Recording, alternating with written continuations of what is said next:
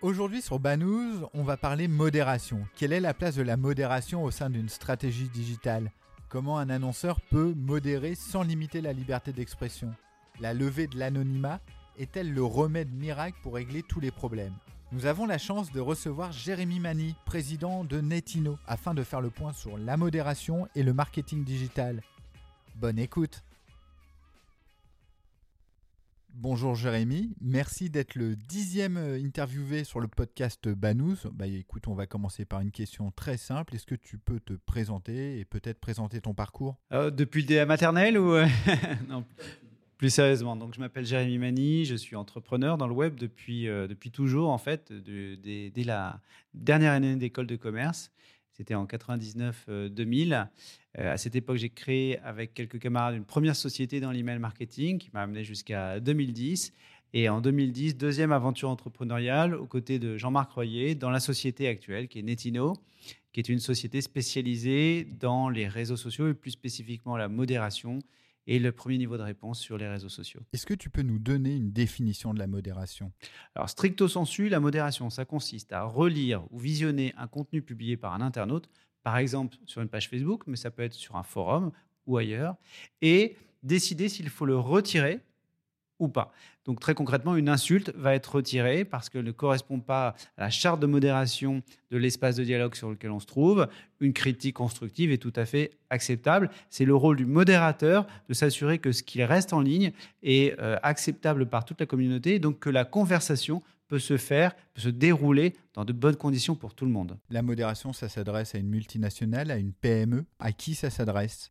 En théorie, à toute euh, société qui veut un peu protéger son image et celle de sa communauté et, qui a un espace ouvert sur un réseau social ou un forum euh, ou un blog ou, tout autre. Dans les faits, c'est plutôt les grosses sociétés qui euh, utilisent ce type de service-là, les médias historiquement depuis de nombreuses années et les grandes marques dès lors qu'elles ont commencé à investir massivement dans Facebook, dans Instagram, dans YouTube notamment. Je ne cite pas Twitter volontairement parce qu'on ne peut pas modérer, mais on peut répondre. Et donc dès lors que euh, ces grandes marques investissent sur les réseaux sociaux, il y a une formidable opportunité de dialogue avec leur communauté, que ce soit des clients, des prospects, des fans, euh, mais aussi un risque de débordement, parce que dans le lot, vous allez toujours avoir quelques grincheux qui vont préférer insulter plutôt que débattre et ces gens-là ne sont pas euh, désirés sur les pages. D'accord, ça veut dire que toi, tu es en relation avec le pôle social des entreprises? Généralement, c'est le pôle social, ça veut dire le community manager, le social media manager, mais c'est souvent un petit peu plus large que ça, puisqu'on est en contact avec l'ensemble du pôle communication et aussi le pôle euh, service client, puisque sur un espace, il peut y avoir des gens qui viennent se plaindre à juste titre d'un défaut de service, d'un problème avec un produit. Ces gens-là attendent une réponse deux cas de figure. Soit ils l'ont fait avec euh, un moult insultes et agressivité, et là on va retirer leurs propos et leur conseiller de le republier entre guillemets de façon plus courtoise. Euh, soit le propos est complètement acceptable et on peut aider le community manager ou le service client à répondre, notamment dans les questions les plus simples. Quelle est la place de la modération au sein d'une stratégie digitale? L'idée de la modération, c'est de faire en sorte que tout le monde se sente à l'aise sur l'espace de dialogue. Ce serait, un non-sens d'ouvrir une page Facebook, d'acheter beaucoup de publicité pour faire venir plein de gens pour, publier, pour avoir des posts magnifiques créés par une belle agence, par exemple, ou en interne, et derrière, que l'expérience globale soit gâchée par quelques douzaines d'individus qui viennent insulter la marque, qui viennent critiquer, qui viennent troller.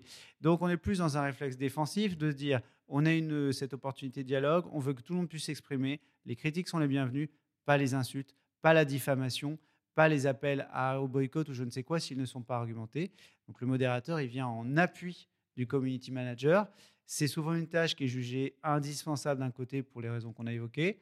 À faible valeur ajoutée de l'autre, il faut être honnête, parce que quand c'est bien fait, personne ne s'en rend compte. Personne ne dit Ah, il y a une super modération aujourd'hui, j'ai pas vu d'insultes. Euh, par contre, c'est un vrai travail. Donc, le community manager, généralement, n'a pas le temps de faire ça lui-même, ou alors n'est pas forcément très réactif parce qu'il a moult autres choses à faire. Et donc, c'est une répartition des rôles assez naturelle de euh, confier à un modérateur cette tâche-là. Quelle est la méthodologie pour modérer? Vous mettez en place une charte entre l'entreprise et vous Qu'est-ce que vous faites? Il y a une charte de modération qui est faite dès le départ, dès le début de la collaboration il faut euh, visualiser un document qui peut faire euh, peut-être 20-30 pages euh, Word avec des chapitres, le chapitre diffamation, le chapitre insulte, le chapitre vulgarité, et des exemples de choses qui passent ou qui passent pas. Alors, je vais peut-être me permettre de dire deux, trois grossièretés, mais pour prendre un exemple un peu bateau, si quelqu'un écrit Ah, c'est con ce qui t'arrive hier, t'as pas eu de cul. Voilà. Il y a le mot con et cul, c'est pas forcément des mots très jolis. Néanmoins, pour un certain nombre de marques, ça passe sans problème. C'est un peu fleuri, mais ce n'est pas agressif envers quelqu'un. Pour d'autres qui ont une image un peu plus chiadée, on peut par exemple penser à une page Facebook dans le luxe, c'est pas évident qu'ils acceptent ce type de propos-là. C'est pas l'image qu'ils ont envie de donner et le type de la façon de s'exprimer qu'ils attendent de leur communauté, parce que c'est vrai qu'il y a d'autres façons plus jolies ou euh, polies de s'exprimer. Donc tout ça se calibre dans une charte de modération. L'objectif de la charte, c'est d'encadrer la subjectivité inhérente au travail de modérateur. Parce que si vous prenez ce propos que je viens de citer et que vous le publiez un lundi midi et qu'il est accepté, il ne faut pas qu'il soit refusé le mardi minuit sous prétexte que ce ne soit pas le même modérateur et qui, lui, n'aura pas eu la même notion de la vulgarité. Donc ça implique vraiment d'encadrer les choses avec le plus grand nombre d'exemples possibles pour que le modérateur puisse se rattacher à des exemples dans son verdict. Bien évidemment, ça n'efface pas les zones grises, ça sera in fine au modérateur de trancher, mais il y a un corpus de règles communes qui s'appliquent pour l'ensemble de l'équipe s'ils sont plusieurs. Pour ouvrir un petit peu le débat, est-ce que les internautes ont conscience que la loi s'applique sur Internet? En tout cas, s'ils en ont conscience, ils n'en sont pas très effrayés. Euh, on peut dire aujourd'hui hein, qu'il y a un quasi euh, unanimement un, sentiment d'impunité euh, totale de la part d'un grand nombre de gens. Alors, il faut, il faut voir que quand il y a des insultes racistes, par exemple, c'est hors la loi, c'est interdit. Un propos révisionniste, un propos homophobe, c'est interdit par la loi. Cela ne devrait pas avoir lieu sur Internet. La seule raison aujourd'hui, à mon sens, qui fait que les gens tiennent ce type de propos, c'est qu'ils savent qu'il n'y aura aucune conséquence derrière. C'est qu'ils savent que la probabilité qu'ils soient condamnés est extrêmement faible et que si un jour ils sont condamnés, c'est pas avant longtemps, pas avant une longue procédure dans laquelle ils ont euh, plein de chances de s'en sortir et qu'au pire des pires des pires, ils vont s'en sortir avec 200, 300 euros d'amende, euh, ce qui sera un moindre mal par rapport aux faits. Donc ça, c'est un vrai problème parce que la loi, elle s'applique sur Internet, mais euh, les gens, euh, de toute façon, savent que pour eux, elle ne s'appliquera pas en pratique, on va dire. Elle s'applique en théorie, elle ne s'appliquera pas en pratique. D'accord, très clair. Quelle piste, toi, tu vois pour améliorer, en fait, Internet? C'est-à-dire est-ce qu'il faut parler de formation, il faut parler éducation? Qu'est-ce que toi tu vois? Il y a deux pistes concomitantes qu'il faut euh, mener en parallèle. Il y a, la piste de l'éducation. Alors dès l'école, certes, mais même euh, auprès des adultes, parce que finalement, euh, une page Facebook, être actif sur Facebook, ça n'existe que depuis quelques années et c'est relativement encore immature comme usage. Donc il y a un grand nombre de gens qui n'ont pas les codes et on peut supposer effectivement qu'ils parlent comme ils parleraient à des amis, alors que ça peut être public. Donc ça, c'est pour les adultes. Pour les enfants, effectivement, il faut comprendre qu'il y a des risques derrière, que ce n'est pas parce qu'ils sont cachés derrière un écran qu'ils peuvent se permettre de dire tout ce qui leur passe par la tête. Mais ça, c'est le volet éducation, ça prend du temps avant de payer. Et je pense qu'il est indispensable aussi qu'il y ait un volet répression dans lequel on montre des exemples de propos mais plutôt des propos racistes, des propos antisémites, homophobes, tout ce que vous voulez, et qu'il y ait des condamnations et qu'on explique aux gens pourquoi ils sont condamnés, tout simplement parce que c'est la loi.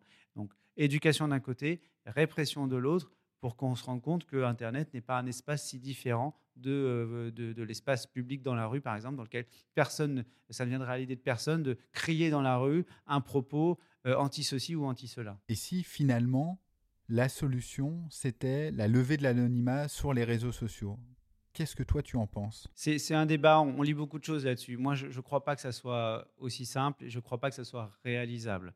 Alors, premier constat, aujourd'hui, je vous sors euh, des milliers de cas de gens qui sont avec leur prénom, leur nom, leur photo, qui sont complètement euh, euh, révélés au grand public, il n'y a aucun anonymat derrière, et qui, malgré cela, cela ne les empêche pas de tenir des propos qui sont hors la loi. Donc on voit qu'on ne réglerait pas l'ensemble du problème parce qu'il n'y a pas que des anonymes qui se permettent de tenir des propos euh, euh, répréhensibles. Euh, d'autre part, imaginons qu'on veuille aller dans ce sens-là. Comment on ferait pour vérifier à chaque ouverture de compte sur Facebook que c'est bien la bonne personne avec la bonne carte d'identité? Qui va faire ça? Combien ça coûterait? C'est juste impossible. Donc, il ne faut pas partir sur cette piste-là. Euh, d'une part, parce qu'aujourd'hui, il y a des exemples qui montrent que ça ne suffirait pas, et d'autre part, parce que très probablement, qu'on ne pourrait pas le mettre en œuvre très concrètement. Il faut trouver d'autres pistes. Est-ce qu'on est déjà rentré en contact avec des gens qui avaient des comportements euh, complètement déplacés pour savoir finalement ce qu'ils pensaient? Alors, quelques-uns, en tout cas. Je ne sais pas s'ils sont représentatifs de, l'ensemble, mais on a plusieurs cas de figure.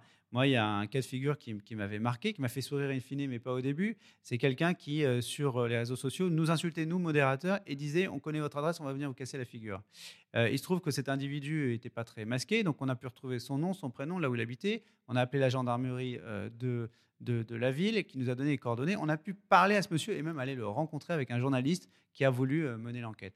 C'était un monsieur charmant. C'était, ce qui est paradoxal par rapport à ce que je viens de vous dire, c'était un retraité qui avait juste envie de s'amuser et qui disait voilà, je vais euh, foutre un peu le bordel parce qu'il parlait comme ça euh, et, ça l'amusait. Mais il comprenait pas derrière que ça crée euh, une angoisse chez des gens comme vous et moi, normaux, qui font juste leur travail.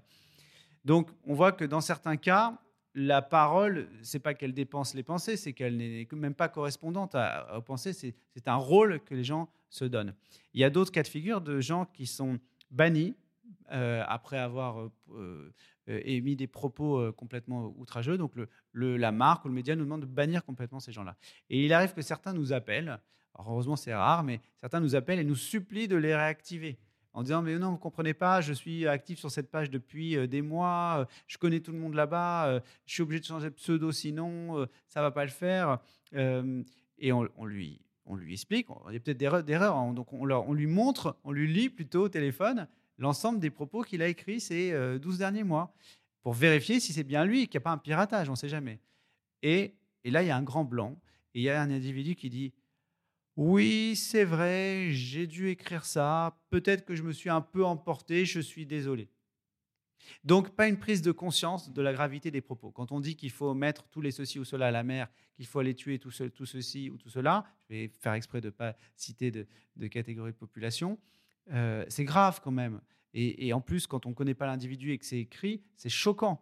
Donc, il n'y a pas le petit smiley qui corrige, qui ne serait pas forcément une excuse, mais qui au moins pourrait montrer que cette personne ne pense pas ce qu'elle dit.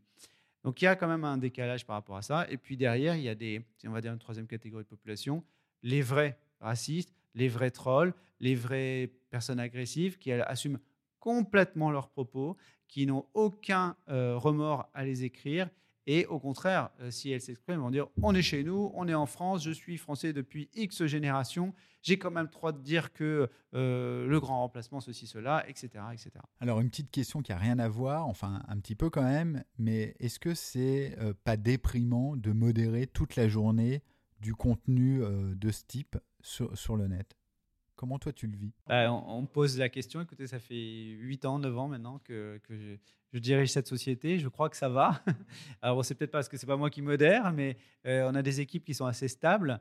Alors c'est vrai qu'il y a euh, un peu d'accompagnement psychologique à avoir, ça va pas aussi loin que ce qu'un Facebook peut faire avec ses propres modérateurs parce que eux voient beaucoup plus d'horreur que nous on le voit. Nous on ne traite que des grandes marques, des grands médias, donc il y a déjà un filtre naturel se fait. Non, mais après, c'est un état d'esprit. C'est-à-dire qu'il faut, quand on est modérateur, avoir un petit peu ce sens-là du, sacrifice et se dire tiens, là, je viens d'enlever un propos, mais outrageusement raciste. Euh, et bien, super, entre guillemets, je, vais choquer. Super, personne d'autre que moi ne le verra.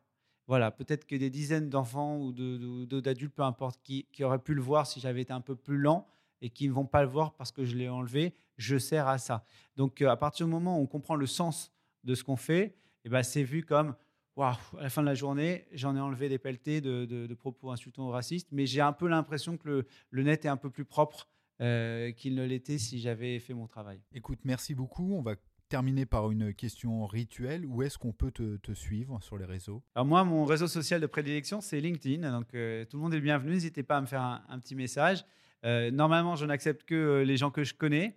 Euh, mais euh, si vous me faites un petit coucou en disant que vous avez entendu, je serais ravi de suivre aussi votre actualité à vous. Je suis moins actif sur, euh, sur Twitter, Instagram ou Facebook. Donc, à fond sur LinkedIn. Merci beaucoup, Jérémy. Merci. Cet épisode de Banous est terminé. N'hésitez pas à le partager ou à le liker sur les différents réseaux. Pour nous contacter, retrouvez-nous sur Twitter alias Banous. À bientôt.